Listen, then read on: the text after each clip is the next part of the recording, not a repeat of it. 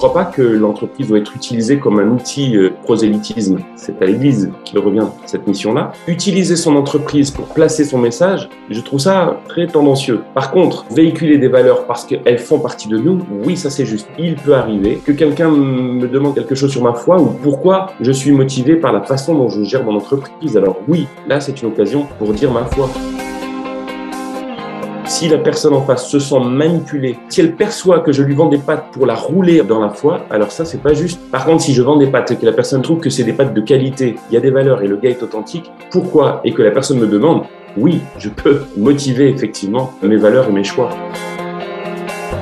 On ne peut pas utiliser notre produit pour embobiner les gens ou pour les arnaquer, même si ce n'est pas l'intention de départ. Si je propose une prestation de service, elle est authentiquement d'abord dirigée vers la personne. Donc elle n'est pas désauthentiquement utilisée pour orienter euh, un message.